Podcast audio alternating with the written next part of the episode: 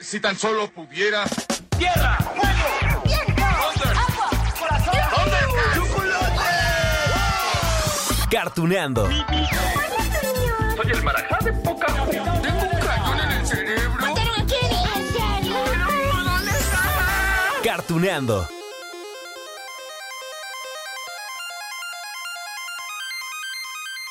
Hola amigos de Cartuneando. Ah, ah, comenzamos este capítulo con confesiones. A ver, díganme, ¿qué tan buenos eran en las maquinitas? ¿Eran de los chavos o de las chavas, no sé, que mandaban a las tortillas o a la tienda, dice, ¿no? Y que, bueno, se quedaban jugando mejor Street Fighter o los muñequitos de nieve Snow Bros, ¿se acuerdan? O Super Mario Bros, de King of Fighters. O, o, a ver, se quedaban en casa, ¿no? Jugando horas y horas Pac-Man, Mega Man, Mortal Kombat, Kirby, Sonic. Uf. ah, yo era bueno en mis tiempos, ¿eh? Qué buenos recuerdos. Y no sé si les pasaba lo mismo que a mí, allá en los años uy, 80, 90, cuando empezábamos a ver nuestros personajes de los videojuegos en diferentes caricaturas o series animadas. ¡Ah, qué emoción! Uh. Bueno, estaba padre, ¿no? Ver las aventuras de Mario Bros. tratando de rescatar a la princesa. O bueno, acompañado también siempre de, su hermanito Luigi. O al señor Pac-Man y la señora Pac-Man, que en realidad se llama Pimienta, desafiando a los fantasmas. Uh, eso era bien divertido. Hey, paisanos, it's the Super Mario Brothers Super Show. With the Mario Brothers game. We're not like the others who get.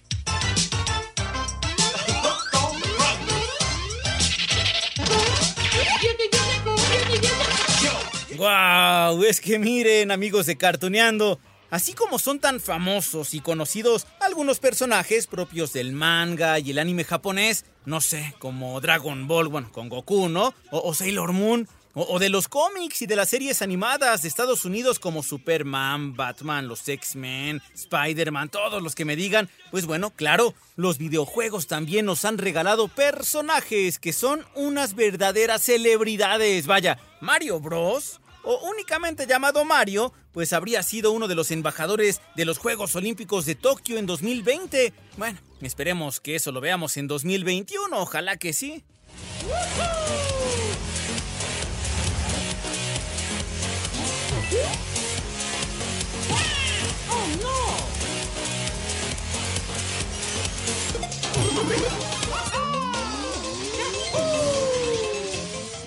Y claro, la magia de los videojuegos ha sido tan fuerte desde hace algunas décadas que irradia no solamente a la televisión, sino también al cine. Por supuesto, no todas las series animadas y las películas han sido exitosas, pero muchas sí se han quedado en nuestro corazón. Así que bueno, en este capítulo vamos a repasar algunas de esas producciones con personajes que, que también, sí, nos han contado sus historias. A ver, ya que hablamos de Mario Bros, ¿no? ¿Ustedes saben cómo es que dos hermanos fontaneros italianos llegaron al reino champiñón? Claro, sí. En los videojuegos nos daban eh, su propia versión de los hechos, pero resultaba más divertido verlo en una serie animada. Bitácora del fontanero número 101, la tierra de hielo.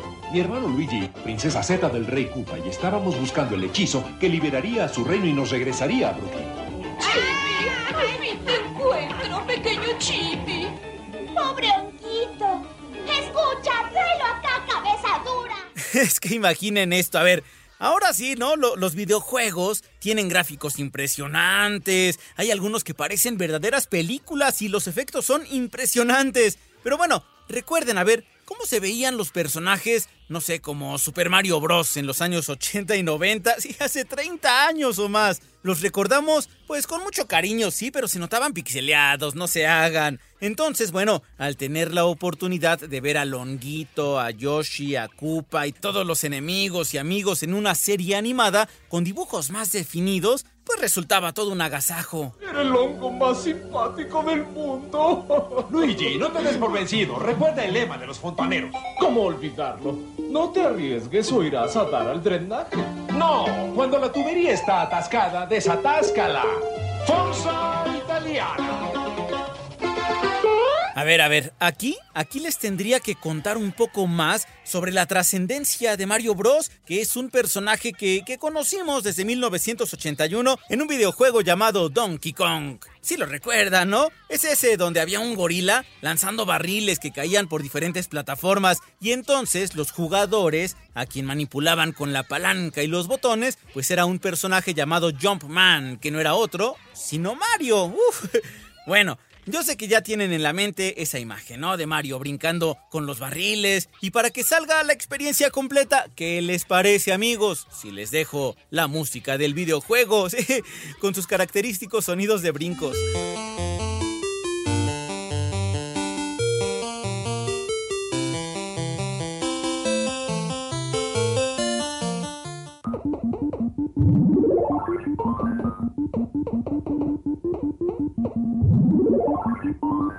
Ok, con ese videojuego que está por cumplir 40 años.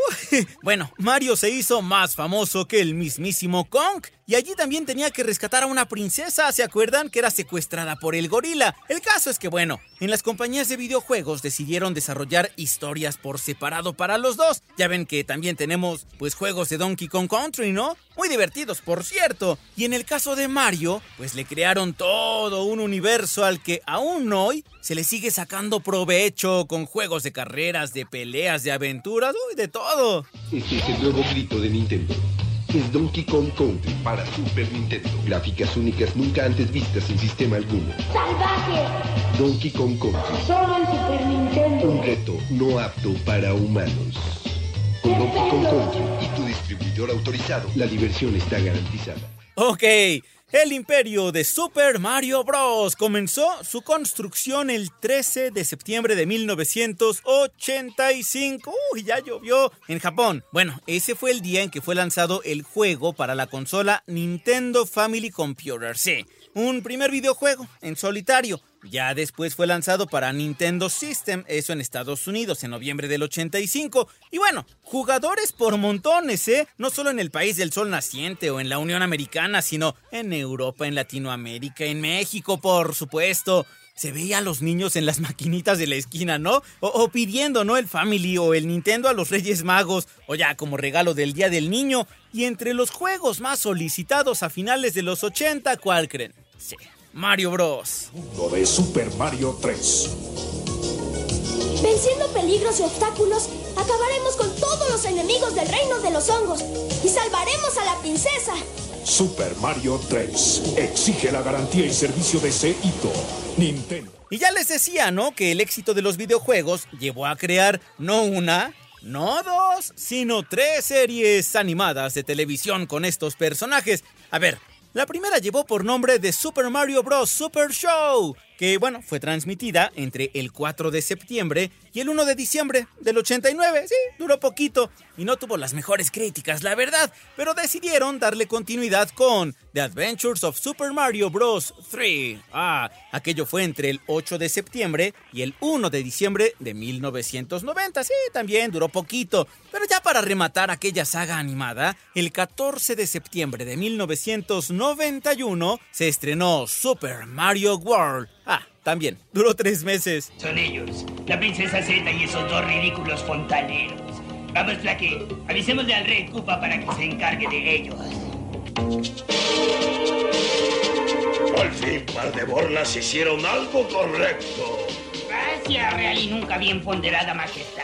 Miren, a ver, como ocurre eh, en estas series y películas basadas en videojuegos, pues siempre habrá gamers, ¿no? Que se quejan pues de que las producciones no son fieles a la historia de los juegos, que cambiaron el diseño, en fin. Y sí, eso ocurrió con las caricaturas de Mario Bros. Y sí, es que eh, en muchas ocasiones tenían la razón. A ver, un ejemplo. El cabello de la princesa Peach. Era más oscuro en la serie. Los nombres de algunos villanos cambiaron quizá por tema de derechos y todo esto, y eso llevó a que por muchos años se abandonara la idea de tener una nueva serie o una película de este personaje. Es que, a ver, imagínense el paquetote, la responsabilidad que se llevaría el director o, o la empresa de animación a cargo, pues sí, de arriesgarse a producir una película de Mario Bros. Sí, claro, para la tecnología que se tiene ahora en el séptimo arte, pues tendría que ser algo sorprendente. Pero la historia, ¿qué nos contarían? ¿Otra vez ese cero? Mm, No me parece. Juro que esta será la última vez que esos fontaneros de pacotilla arruinen mis diabólicos planes. Atención, tropas Copa. Lancen ataque aéreo. En cuanto a las series, bueno, las historias iban ligadas a los videojuegos que se iban lanzando. La primera contó lo que pasó cuando Peach fue rescatada por Mario y por Luigi, ah, valientes hombres de rojo y de verde. Bueno, y aquí también se reveló que los hermanos llegaron de forma accidental al reino champiñón. Sí, ya les decía, ¿no? En el videojuego nos contaron una cosa, pero en la serie nos contaron que ellos estaban trabajando en una fuga. Ellos recuerden que eran fontaneros, así que había una fuga en una bañera en Brooklyn, en Nueva York. Y entonces allí se van por la alcantarilla y llegan al reino de los honguitos. Y allí les dicen, ah, está atrapada la princesa. Y entonces ellos deciden rescatarla del malvado Koopa. Ah, esa fue entonces la trama de la primera serie. En la segunda vemos pues otro enfrentamiento, ¿no? Con Bowser y sus aliados. Ah, aquí que por qué le digo Bowser y Koopa es que es el mismo, nada más que le cambiaban el nombre, pero sí, Koopa y Bowser es el mismo y tenía aliados que en realidad son sus hijos, los Koopa Links. Y sí, se desperdigaron por todos los continentes. Esa segunda serie ocurrió en el planeta Tierra y entonces había episodios que ocurrían en Venecia, que sí en Londres, en París, en Los Ángeles, en Washington, en todos lados. Esta es una leyenda que nadie olvidará. Todos pensaron que el rey Koopa se había ido del reino de los hongos, pero entonces atacó con su nave Calamidad.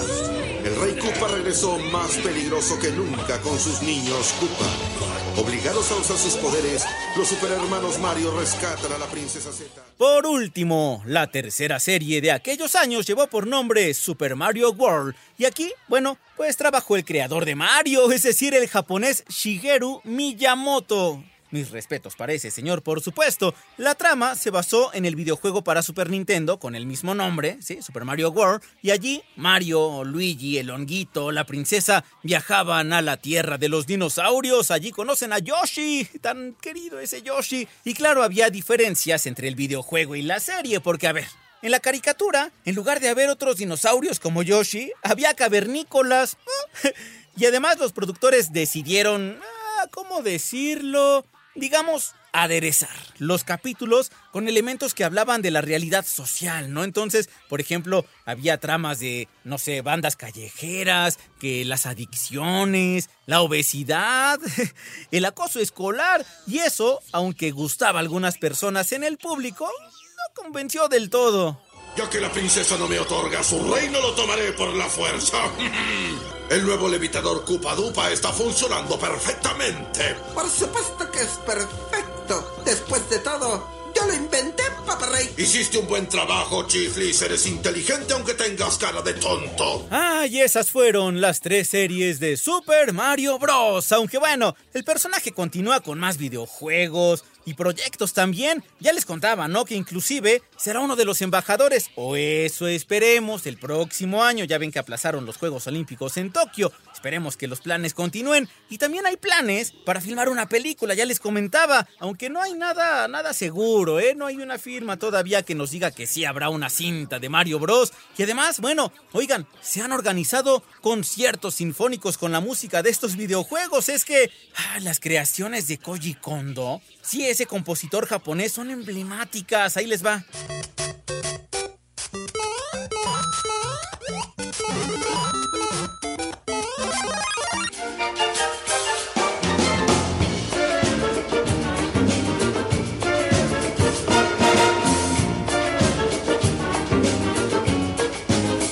Pero bueno, amigos de Cartuneando, dejemos a un lado a Mario, a Luigi, a Yoshi, a todos y vayamos con otro videojuego que también nos ha regalado películas, series de televisión. Bueno, la más destacada de esas series animadas pertenece a los años 90. Estoy seguro que ahorita que les pongamos la musiquita, primero van a reconocer de qué hablamos y después van a sonreír por todos esos recuerdos de la infancia o van a decir, ¡ay, a mí me ganaron en esa pelea!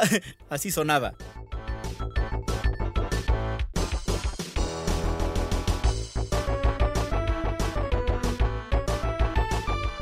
Sí, amigos, esto es Street Fighter 2. Ah, donde conocimos a Ryu, Ken, Chun-Li, Blanca, Guile.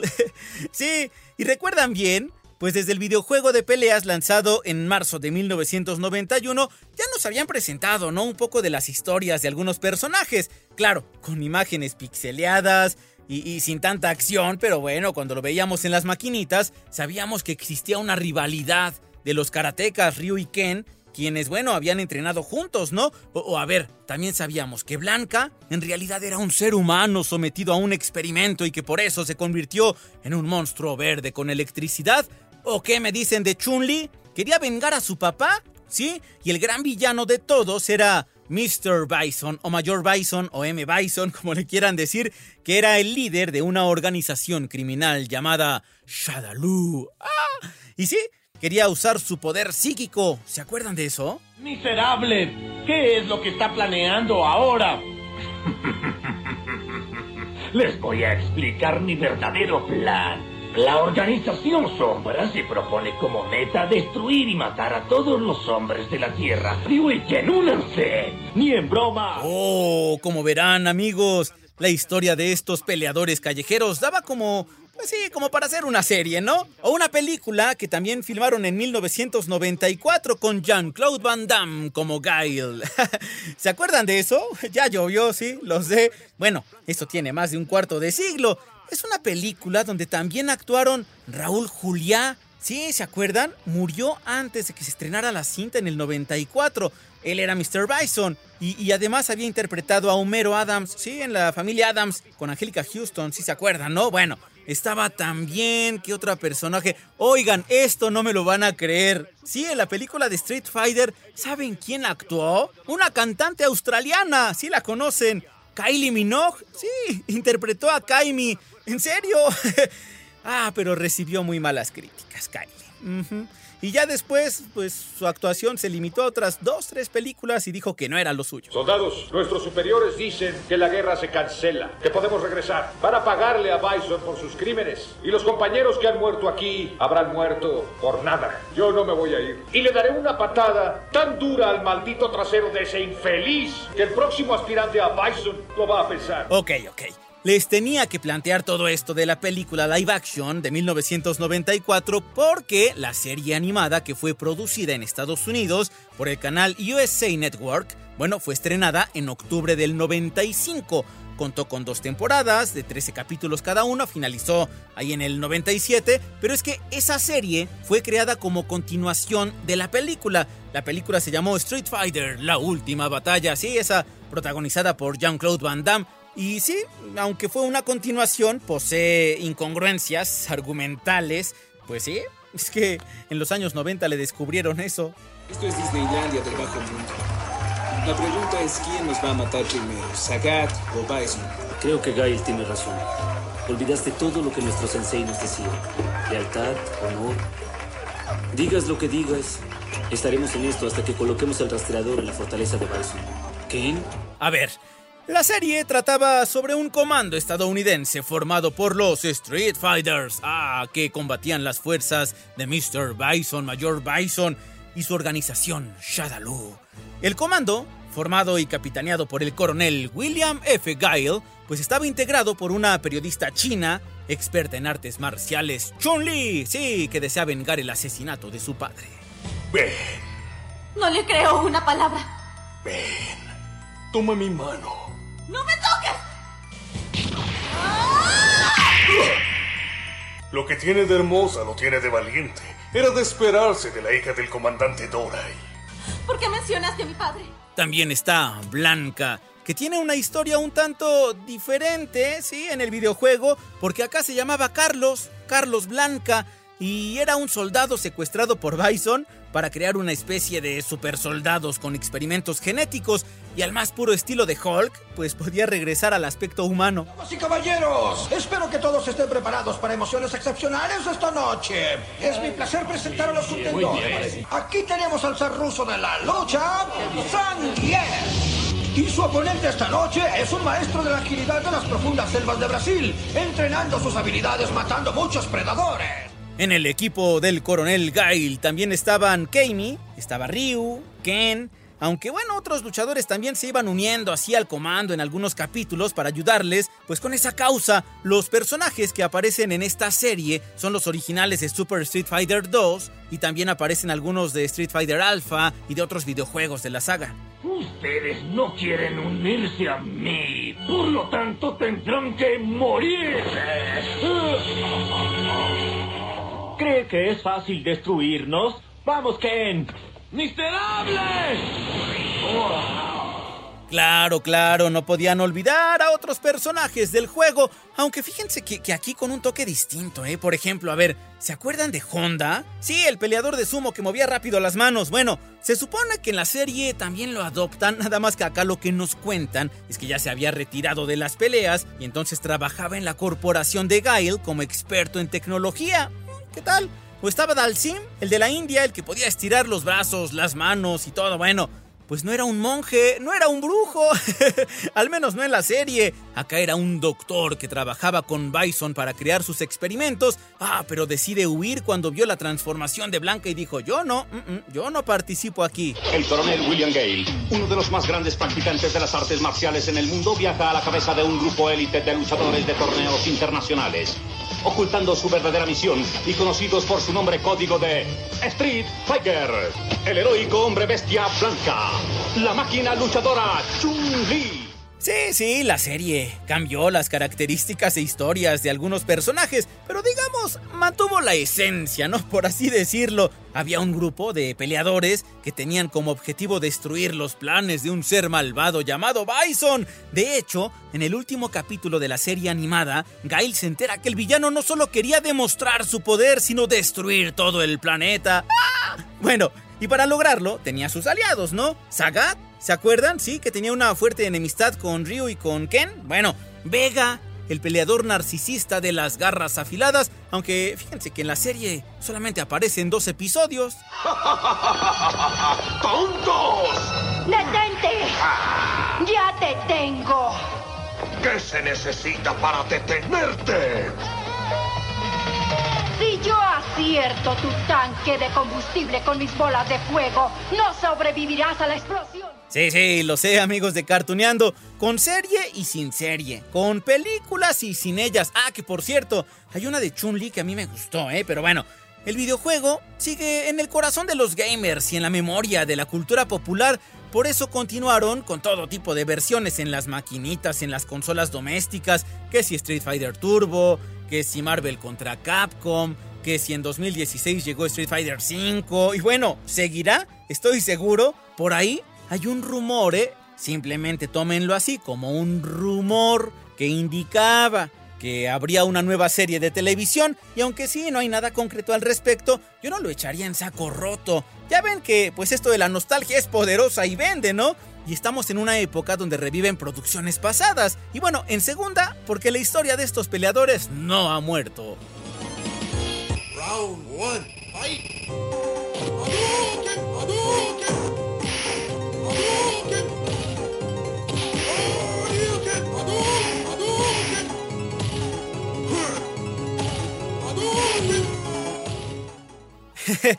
Ay, amigos de Cartuneando, vayamos ya a otro videojuego. Es más, de una vez les digo, ¿no? Que esto de recordar las caricaturas surgidas de las maquinitas se puso muy bueno.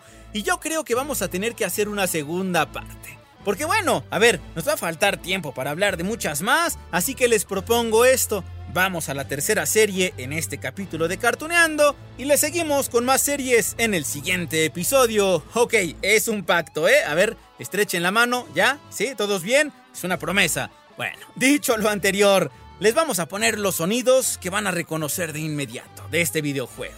Porque es uno de los personajes clave en los videojuegos. Y sí, también tuvo su serie. Ahí les va.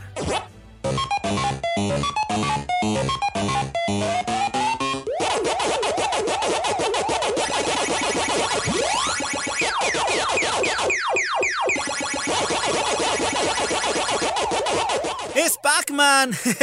¿Saben cuántos años tiene ese personaje y su videojuego? Escuchen bien. En este 2020, Pac-Man cumple 40 años. ¡40! Es el protagonista, sí, de un videojuego arcade creado por un japonés llamado Toru Iwatani. Sí, y la empresa Namco. Su lanzamiento oficial 21 de mayo de 1980. ¡Ja! Y desde ese momento se convirtió en un rotundo éxito. Es que eso de comer puntitos y frutitas mientras escapábamos de los fantasmas es adictivo. Y sí, hasta la fecha hay nuevas versiones de Pac-Man. Además, su diseño es simple, es como un punto gigante de color amarillo con boca y ya después le pusieron ojos, le pusieron piernas, le pusieron brazos y bueno, su esencia es la misma. Soon as I eat that power block, you guys are finished! Drop Atari Pac-Man into your Atari video computer system and you're playing the hottest game since Space Invaders, Atari Pac-Man. Y miren, ¿eh? Desde aquel año 1980, sí, lo seguiré torturando. Pac-Man se convirtió en un fenómeno mundial en la industria de los videojuegos. Llegó a tener el récord Guinness del videojuego arcade más exitoso de todos los tiempos. Es que miren, vendió 293.822 maquinitas entre 1981 y el 87 y acabó con el dominio de Space Invaders, ¿sí se acuerdan? ¿Sí? Ese de la navecita, ¿no? Que aparecía hasta abajo en la pantalla y tenía que disparar a otras naves enemigas en la parte superior. Es que a ver, ahí les va. El éxito de Pac-Man se debió a que era un juego familiar, sin violencia, porque a finales de los años 70 ya había videojuegos, sí, pero había de guerra, de peleas, que sí de disparos, y entonces se optó por tener algo más simple, más ligero, que uniera a los chicos, a los grandes, y así surgió este personaje, sí, en serio, con sus laberintos y con los cuatro fantasmas que lo persiguieron. Oigan, ¿sabían ustedes que el diseño de Pac-Man se debió a una pizza? Esperen, por favor, no pueden comernos. Oh, no, rayos. Yo pensé que era tiempo de comer. Vuelve acá, cerebro de pollo. Podemos comer a Pac-Man cuanto queramos.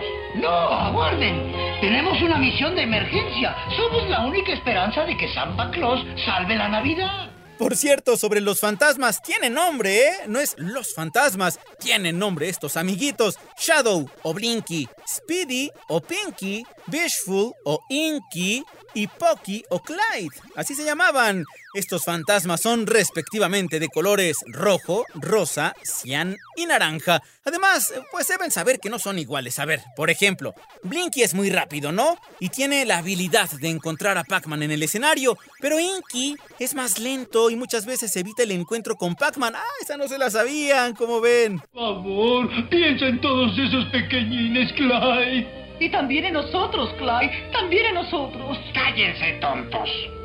Solo por esta vez, Pac-Man, pero no olvides que al terminar la Navidad regresaremos. Oh, gracias. No se arrepentirán. Les digo, un juego simple, pero con características que llamaron la atención de inmediato. En 1981 ya habían hecho una versión femenina, sí, del personaje principal, y surgió la señora Pac-Man, que ya después le pusieron pimienta. Y bueno, como ya había señor y señora y enemigos, pues decidieron hacer una serie de televisión para darle más personalidad a todos ellos. Y entonces fue creada en 1982. Oigan, la productora fue Hanna Barbera. Sí, adoptó el proyecto que tuvo dos temporadas con un total de 43 episodios. No te rindas, siempre llevo píldoras de poder. Para emergencias como esta. Está bien, tú lo quisiste. Voy a acabarte, monstruo de microcircuito. Oh, Dios, nunca creí que los monstruos fueran tan tiernos.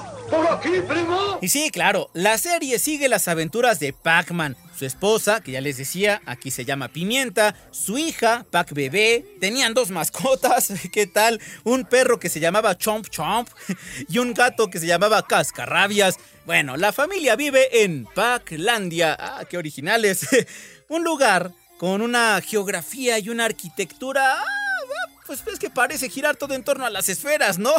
Y sí, eran formas similares, todo, todo era esfera, todo era círculo. La mayoría de los episodios de la serie, pues se centra en el curso de la batalla entre la familia Pac y los enemigos, que son los fantasmitas. Acá se llaman Clyde, Pinky, Inky, Blinky y Sue. Sí, le agregaron otro más.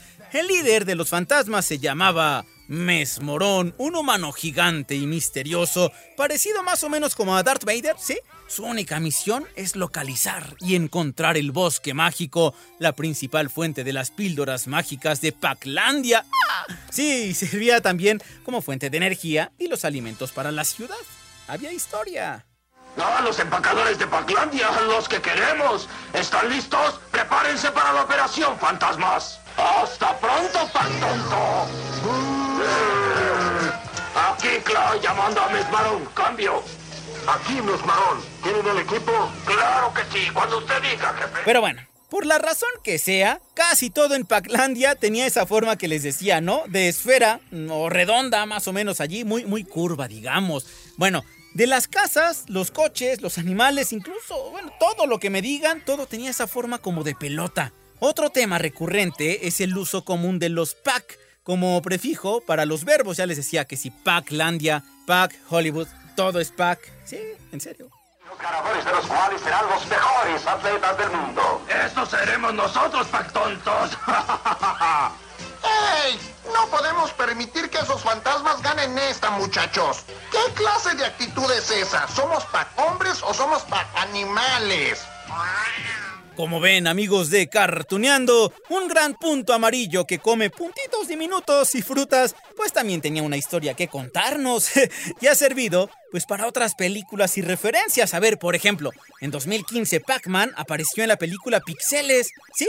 Y la historia de este videojuego continuará. Estoy segurito que va a llegar con vida al medio siglo de existencia.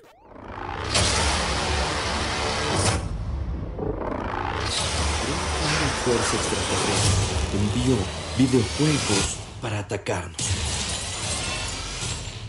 Eso tiene sentido. Este año nuestro país ha sido atacado. Necesitamos expertos en videojuegos. Ay amigos, como verán, hablar de las caricaturas que surgieron de los videojuegos exitosos es meterse en un mundo extenso. Por eso les digo, ¿no? Tendremos que dividir el capítulo en dos partes, sí.